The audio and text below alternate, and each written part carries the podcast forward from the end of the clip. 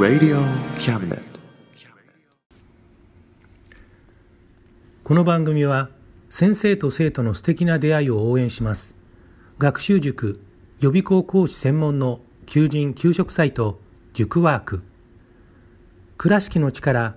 医学研究で社会にそして人々の健康に貢献する川崎医科大学衛生学日本初日本国内のタイ情報フリーマガジン D マークマガジン。タイ料理タイ雑貨タイ古式マッサージなどのお店情報が満載。タイのポータルサイトタイストリート。タレントや著名人のデザインも手掛けるクリエイターがあなたのブログを魅力的にリメイク。ブログ工房 by ワールドストリート。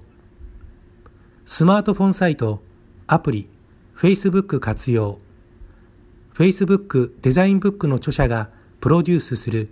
最新最適なウェブ戦略株式会社ワークス。T シャツプリントの SE カンパニーそして学生と社会人と外国人のちょっとユニークなコラムマガジン月刊キャムネットの提供で上海松江局松江大学城スタジオよりお送りします。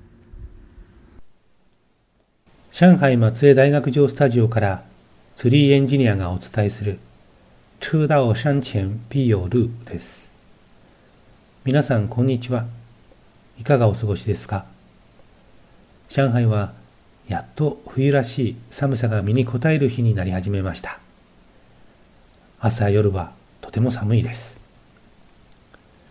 それにしても何か特別なことをしているわけではないのですが1ヶ月が経つのは実に早いものです。年を取ると時間が経つのが早いと言いますが本当だなぁと実感しています。学生時代にアルバイトをしていた居酒屋のママさんの口癖もこれだったことを思い出します。そのママさんも生きていれば80歳を超えているはずですが会えたとしたらやはり同じことを口にするんでしょう。今日はこれまでの番組に出演してくださった人のその後の話を中心にお話ししたいと思います。7月の第1回目のゲストの女子ソフトボール部の5人はラジオ出演当時は3年生でしたが今は4年生です。4年間の集大成である卒業論文も執筆を終え今月12月6日には卒業論文の答弁会に臨みます。ここでうちの大学での卒業論文制作についてちょっとご説明します。卒業論文制作は大学3年生の後期からスタートします。まずはテーマを決めその後テーマ報告会というものを開きます。これは教員2人とその担当の学生8人から10人でテーマが適当かどうかなどについて話し合うものです。その後は学部が定めたスケジュールに沿って学生と教員との間でやり取りが行われ最終的には4年生の前期に全て終わるというスケジュールになっています。なお、えー、学生と教員との間のやり取りですが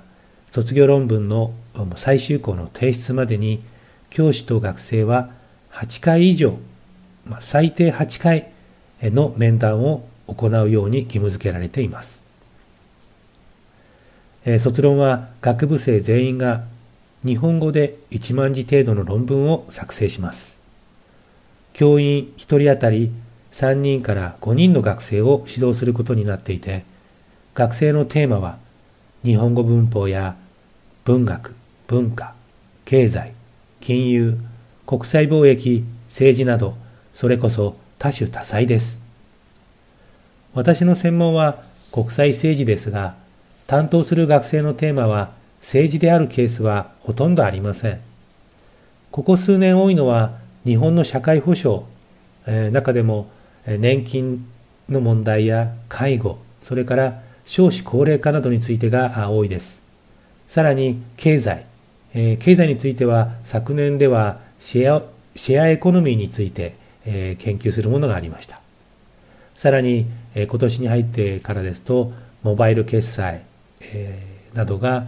ああります。ほとんどが私の専門以外のものです。ですから、毎回学生と一緒に資料を集めたり、えー、議論したり、あるいは分析したり、えー、そういったことをしながら進めていきます。2年続けて同じテーマがあったり、私自身全くちんぷんかんぷんなテーマだったりといろいろなのですが、それでも今年のテーマはユニークで、不安内なテーマでしたが、資料収集も楽しくできました。例えば、ある学生の日本のプロ野球発展に関する研究という論文では、今日本で今後の野球を支える中学生、高校生の野球部員数が減っているという事実をデータとして発見しました。びっくりしました。かと思えば、産業経済学の視点から見た中日サッカー産業の比較研究というテーマで研究を行い、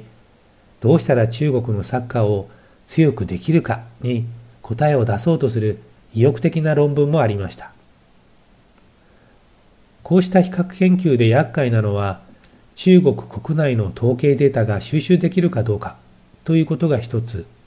さらに日本の論文と資料が入手できるかどうかということがもう一つです。この二つは毎年学生たちにとって大きな壁になっています。それでもなんやかんやと頑張って書き上げた論文を提出した後、学生たちには最終関門である答弁会が待っています。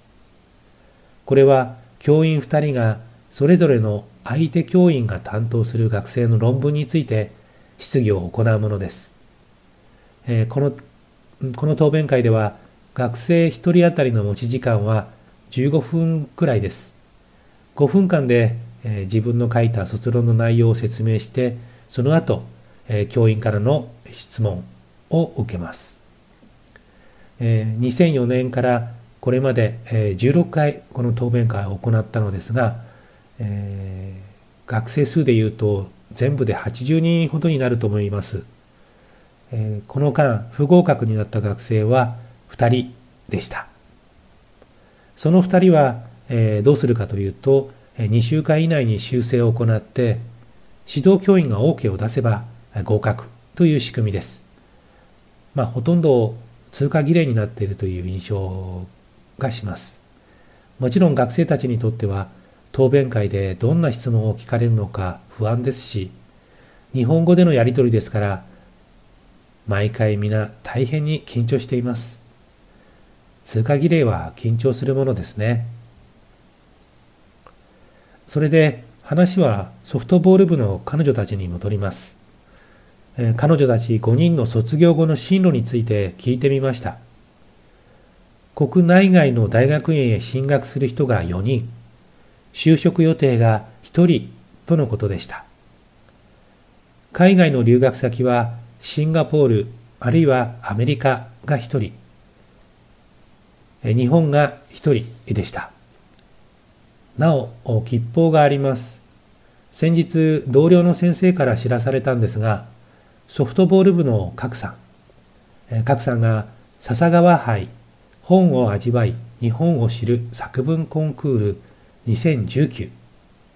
で三等賞に入賞しました。このコンクールには中国全国の141の大学日本語学科の学生と社会人の作文、総計1763編が応募されたそうです。賀来さんの作文はその中から選ばれました。やったね、賀来さん。賀来さんの受賞作品については、今回の番組の最後にご紹介したいと思います。どうぞお楽しみに。第2回目のゲストは、実光純子さんでした。実光さんについては、毎月コラムを、えー、書かれているので、そちらをお読みいただければ、彼女のよ状況がわかると思います。インタビューの時にですね、実光さんとお食事をしたんですけれども、実さんのバイタリティ。これは15年経ってもいささかも衰えていないという印象でした。本当に敬服してしまうくらいのエネルギーを感じさせてくれる方です、え、近々またお食事をしましょうと、え、WeChat で先日連絡を取り合いました。第3回目は中国人の学生が書いた作文小論文をご紹介しました。その後も学部の3年生の授業ではほぼ2週間に1回いろいろなテーマスタイルで作文を書いてもらっています。今後ユニークなものがありましたらテーマを絞ってご紹介したいと思います。作文でちょっと思い出したのですがうちの学部では毎年1回川柳大会を開いています。8、9年前から始めたんですが、当初は短歌大会という名目でした。その後、俳句大会というふうに、えー、変わってきてですね、今は川柳大会になっています。これは授業でクラス全員に作ってもらった川柳から、えー、投票でクラス代表作2句を選びます。で、それらを1学年全部ですね全クラスの作品をネットにアップして投票してもらいます。その得票で順位を決めるわけです。川柳は短歌や俳句よりも身近な感じで、えー、とっつきやすいようです、まあ、作りやすいという感じですね、えー、毎回ユニークな作品が生まれています。ちなみに私が担当したクラスで2019年3月に作った作品をご紹介します。これらを作ってくれた学生も今は4年生になっています。お題は大学生活と恋愛です。ではまず1句目から。幸せは飽きるほど寝るそれっきゃない。えー、2句目。眠れない。ルームメイトはまだ復讐。微妙なシーンですね、えー、第3句目です。大学で身につけたこと。朝寝坊。はい、えー、次はあ第4句目ですけどもこれからここから2つは恋に関してですね。上の間の花びら取られ心もね。この食の髪の間っていうのは髪の毛の間ということです、えー、髪の毛の間に挟まっていた花びらですね。それを、えー、取られて。ということですね、えー、最後の句です。君いれば漢方薬も甘みがち。以上です。えー、第4回目のゲストはライターのハルさんでした。上海を中心に2年半の取材活動の末、現在は東京で取材、執筆活動を行っておられます。先日、モーメンツに写真と文をアップされていました。その写真は上海のレストランでの記念写真で、えー、上海がとても懐かしいとの文が綴られていました。それを見て本人に連絡を取ってみました。当初は東京の生活になかなか慣れなかったと言っていました。彼女曰く、上海はいろいろ大変でしたが、やはり気楽でした。とのこと。さらに、上海から日本に遊びに来た友人たちと、いかに五両液が素晴らしい飲み物かというのをぐだぐだ語っている時が一番幸せを感じますとも話していました。インタビューで語られていたワークライフバランスについてはなかなか実現できそうにないとも漏らされていて相変わらず日本は男性社会というか仕事社会なんだなと感じさせられました。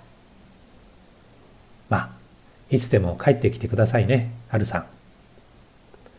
えちなみに、春さんが言われた五両液とは中国の白酒、白中の銘柄のことで、えー、マオタイ酒と並んで中国では最も有名なお酒の一つです。名前の五両というのは原料にコーリャンやトウモロコシなど5種類の穀物を使っていることが由来です。アルコール度数は25度から68度の数種類あります。68度ですよ。かなり高いですね。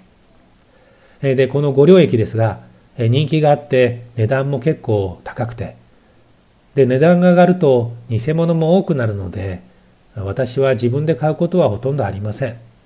もちろん、偽物であっても私自身味がわからないんですけど、私の好きな、えー、白中はシャオフトゥシエンという銘柄のお酒です。このシャオフトゥシエンっていうのは、えー、ちょっと間抜けな仙人という意味になるかと思うんですが、えー、まあ、お酒を飲んでですね、えー、このお酒を飲むと仙人でも少しこう、えー、間抜けみたいになっちゃうっていうことなんだと思います。で、えー、このお酒は38度と52度の2種類があります。えー、どれもどれも飲みやすくてですね、えー、値段もそこそこリーズナブルなので、えー、バイチューを試したいという方にはおすすめです。上海でネットで買うと100元以下で買えますし、スーパーなど店頭で買っても150元ぐらいえ日本円で1600円から2400円くらい、えの値段です。この量は 250ml です。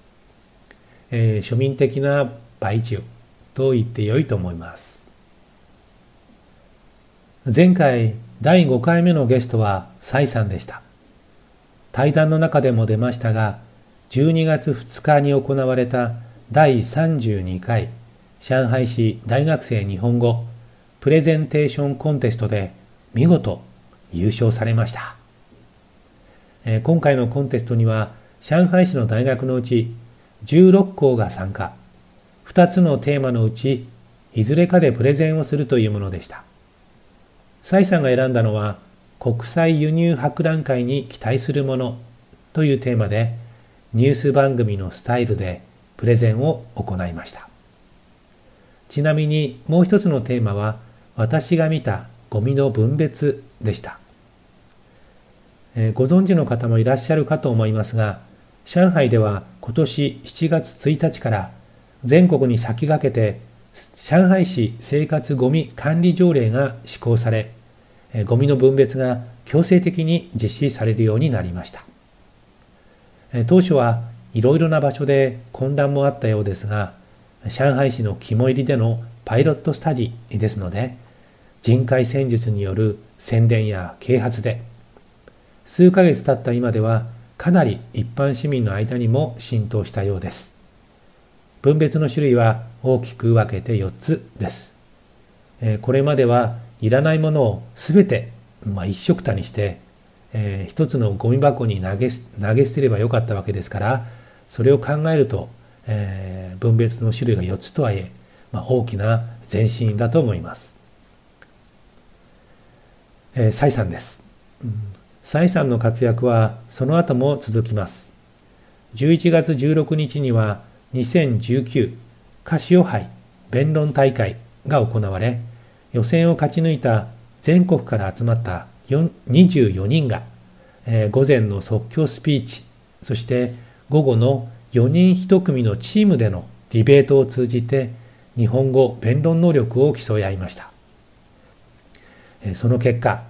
実は蔡さんですね、ここでもなんと一等賞を受賞しました。うわあ、すごいですね。えー、十数年、大学でスピーチコンテスト参加学生のサポートをしていてわかるのは、こういったコンテストや大会に率先して出たいという学生はそれほど多くはないということです。もちろん1年生2年生はとてもやる気があるのですが実力的にもう一歩足りないんですね。一方、実力のある3年生、4年生になると、積極性が対抗、まあ、えー、消極的になってしまうんですね。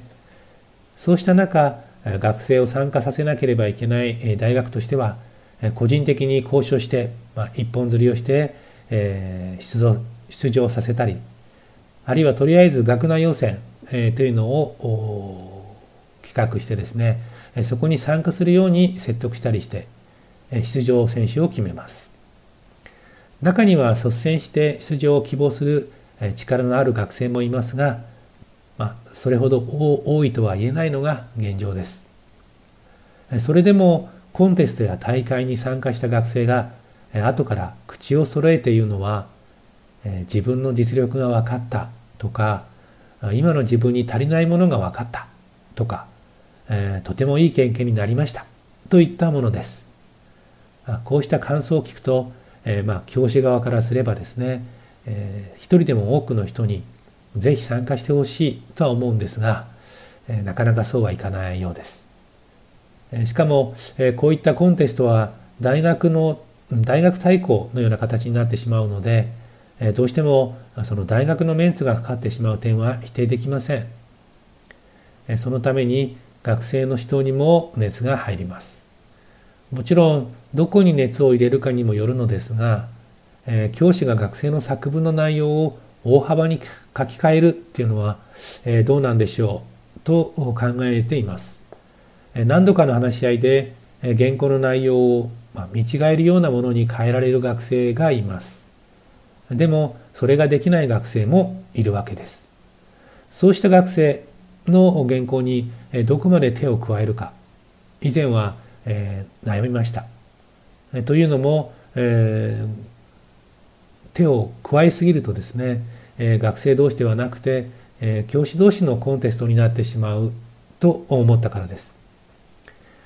今はそういった悩みは、まあ、ほとんど感じないで済むような状況になりましなりました。えというのはうちの大学には日本人教師が4人いる上スピーチ大会などの指導を長年担当されている中国人のベテラン教師も複数いるんでスピーチ原稿を最初から最後まで学生と一緒に練って仕上げるという作業にはほとんどタッチする必要がなくなっているからです。もちろん学生とのやり取りはとても楽しいものですから、それが経験できないのはやはり残念ではあります。でも、まあ、適材適所という言葉もありますし、えー、学院や学生からの要請を受ければ、もちろん喜んで馳せ参じるというスタンスでいます。ここで大学の日本語学部の日本人教員の仕事についてちょっとご紹介したいと思います。私たち外教、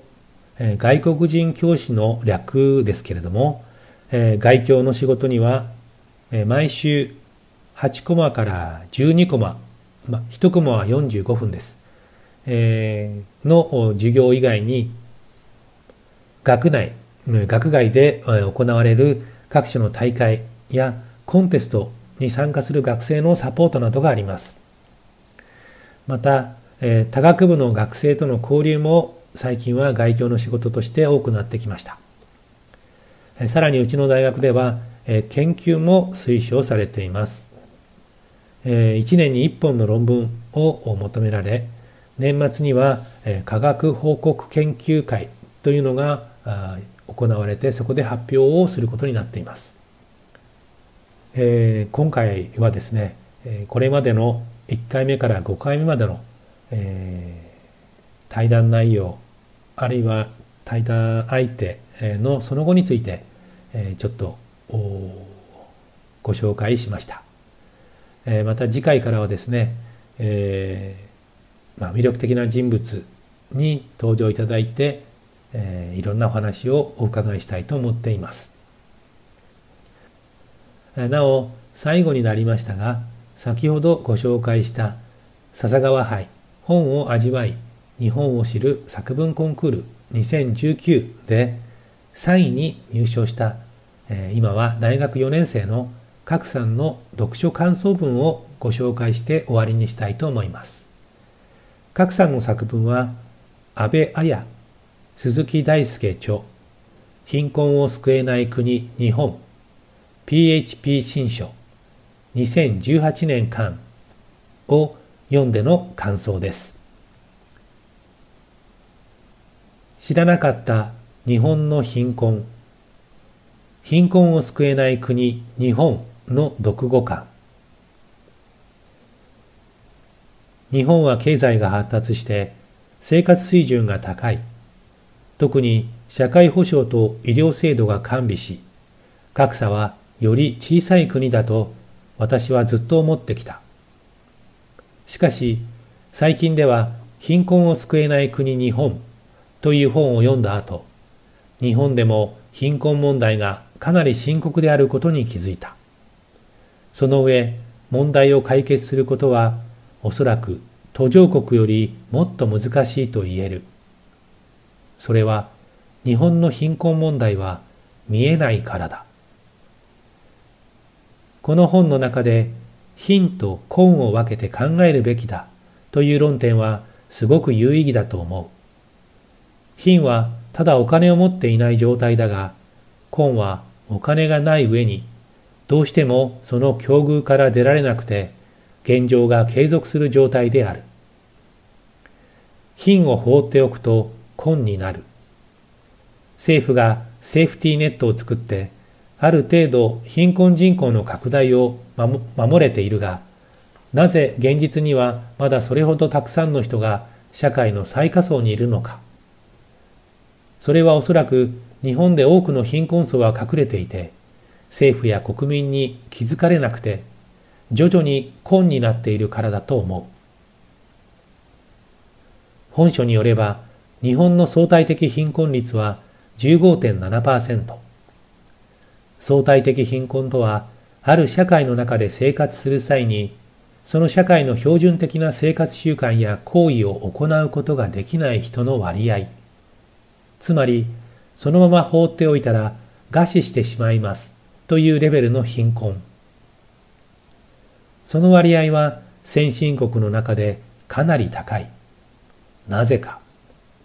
一つの理由は政府から家計、個人への給付である社会支出が少ないこと、特に生活保護などの低所得者への移転が少ないことである。もう一つは、日本には本当の貧困人口がないと思っている日本人が多いので、若い女性がネットカフェで暮らしていることや、食べ物のため万引きをする貧困子供などの社会現象を重視していないからだと思う。つまり、日本の貧困問題のキーワードは見えないだと思う。また NHK の女性たちの貧困、新たな連鎖の衝撃というドキュメンタリーを見てショックを受けた。身なりなどを見れば仮に貧困であってもそう簡単にわからないわけだ。つまり若い女性の貧困というのは見えにくくなっているわけだ。若い女性である私は非常に理解できる。その原因は単に若い女性がおめかしを好むとか対面のための強がりにまとめるわけにはいかない。その理由はこの社会はますます個人の尊厳を強調し、また女性がちゃんと装いをしなければ仕事はできないという男女偏見があるからだと言えばいいと思う。それに多くの日本人は貧困に対して誤解がある。例えば貧困の理由は貧困層のせい。もし十分に努力すれば決してこんな貧しくならないという思いがある。特に社会に入っていない若者はそう考えがちだ。最下層の貧困層は頑張ることそのものができないという事実の認識がない。その他一人親世帯より二人親世帯は貧困問題の割合が少ないか実は二人親世帯の絶対数がずっと多いので貧困の割合は少ないが貧困世帯数は全然少なくない。貧困層に厳しい意見が多いし一部分の貧困層に気づいたけれども他の貧困層の存在は無視する。それが日本の現状だ。貧困を救えない国日本であるけれども作者たちは貧困解決の第一歩は実態を多くの人に知ってもらうことだとしている。そのため納得してもらいたい相手によって様々な論を使い分けます。相手の価値観に合わせていくことが重要だと思う。私は完全に賛成する。例えば私たち大学生にとって社会格差に気がつかないと貧困層に厳しい意見を持っている可能性が高い。ここである名言を思い出した。誰かのことを批判したくなった時には、こう考えるようにするんだよ。かつて父は私にそう言った。世間のすべての人がお前のように恵まれた条件を与えられたわけではないのだ。と。このように見えない貧困は将来他の国にも起きる恐れがある。今の中国は社会保障制度が不備である。毎年年金の赤字があるし、医療保障も狭い。保険制度もなかなか普及していない。その上、不動産の価格は世界一高いと言える。逆に中国の若者たちは消費主義に盛り上がっている。特に大学生は身じまいを重視し、全然アルバイトしていなくても金遣いが荒い人も結構いる。それは IT 業と金融業の発展による繰り上げ消費、クレジットカードやローンなどが容易になっているからだと思う。もし何か問題が起きたら、貯金を持っていない若者たちはどうすればいいのか。そのように見れば、中国の次世代は、日本の若者より早く隠れた貧困の道に踏み込む傾向があるのではないかと心配になる。以上です。では、今回の车道山前必有路、えー、ここまでです、えー、お聞きくださってありがとうございました。えー、ではまた次回。この番組は先生と生徒の素敵な出会いを応援します。学習塾予備校講師専門の求人・給食サイト、塾ワーク。倉敷の力、医学研究で社会に、そして人々の健康に貢献する川崎医科大学衛生学。日本初、日本国内のタイ情報フリーマガジン、D マークマガジン。タイ料理、タイ雑貨、タイ古式マッサージなどのお店情報が満載。タイのポータルサイト、タイストリート。タレントや著名人のデザインも手掛けるクリエイターがあなたのブログを魅力的にリメイク。ブログ工房 by ワールドストリート。スマートフォンサイト、アプリ、Facebook 活用。Facebook デザインブックの著者がプロデュースする最新最適なウェブ戦略。株式会社ワークス。T シャツプリントの SE カンパニー、そして学生と社会人と外国人のちょっとユニークなコラムマガジン、月刊キャムネットの提供で、上海松江局松江大学城スタジオよりお送りしました。Radio Cabinet